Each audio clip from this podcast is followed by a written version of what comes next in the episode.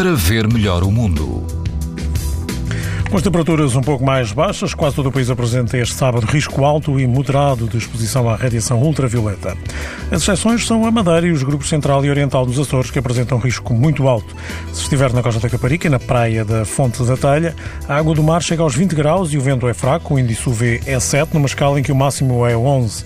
Bem a norte, na praia da Vila, praia de Âncora, em Caminha, a água do mar atinge os 21 graus e quase não há vento. O índice ultravioleta é 7, numa escala em que o máximo é 11.